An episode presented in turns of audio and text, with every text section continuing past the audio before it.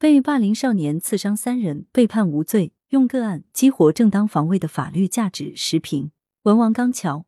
又一起正当防卫案件成为社交媒体热议的焦点。案发湖南省湘西土家族苗族自治州。二零一九年五月十七日，就读初二年级的小蒋同学遭到同年级十五名同学殴打，小蒋在混乱中刺伤了围攻他的三人。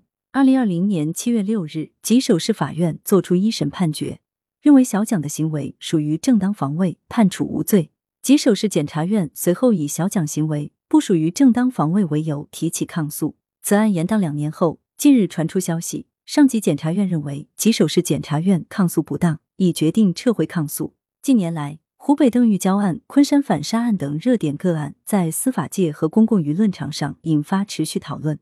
借助这些鲜活的案例，有关正当防卫与防卫过当的区别也广为人知。但在具体的司法实践中，仍不时可见围绕防卫性质是正当还是过当的争议。有些针尖对麦芒的争论，甚至就发生在法律职业圈层之内。棘手此案的背后，正是检法两家意见不一。一审法院认定正当防卫之后，因检方的抗诉而使防卫人陷入旷日持久的宋累。一个初二的少年背负着可能构成故意伤害的不确定性，已然走过了三个年头。这个迟来的撤诉决定，或是小蒋既期待又苦涩的成人礼。司法实践中对正当防卫的认定，总体上呈现从严苛到放宽的趋势。与此相对应，防卫过当的认定。指向的是那些虽具有防卫性质，但防卫行为明显超过必要限度，造成重大损害的行为。明显、必要、重大加诸于防卫过当，有助于解放正当防卫制度的社会价值，对于制止正在进行的侵害、防范更大损失，乃至弘扬社会正气，都有着积极的意义。二零二零年九月，最高人民法院、最高人民检察院、公安部关于依法适用正当防卫制度的指导意见发布。指导意见中的十个准确规则，覆盖了准确把握正当防卫的时间条件和对象条件，准确把握防卫过当的认定条件、刑罚裁量等。该指导意见也回应了公共舆论最为关注的一些焦点议题，如第六条明确，对于不法侵害是否已经开始或者结束，应当立足防卫人在防卫时所处情境，按照社会公众的一般认知，依法作出合乎情理的判断，不能苛求防卫人。回到小蒋所遭遇的案件中来，检法之间的分歧在于，一审法院认为小蒋是在被他人殴打、生命受到严重威胁情况下，被迫进行自卫反击，属于正当防卫；而吉首市检察院在抗诉中认为，小蒋并非孤立无援，可以向师长求助而未求助，不属于正当防卫。检方进而认为，应当以故意伤害罪追究其刑事责任。在基本事实一致的情形下。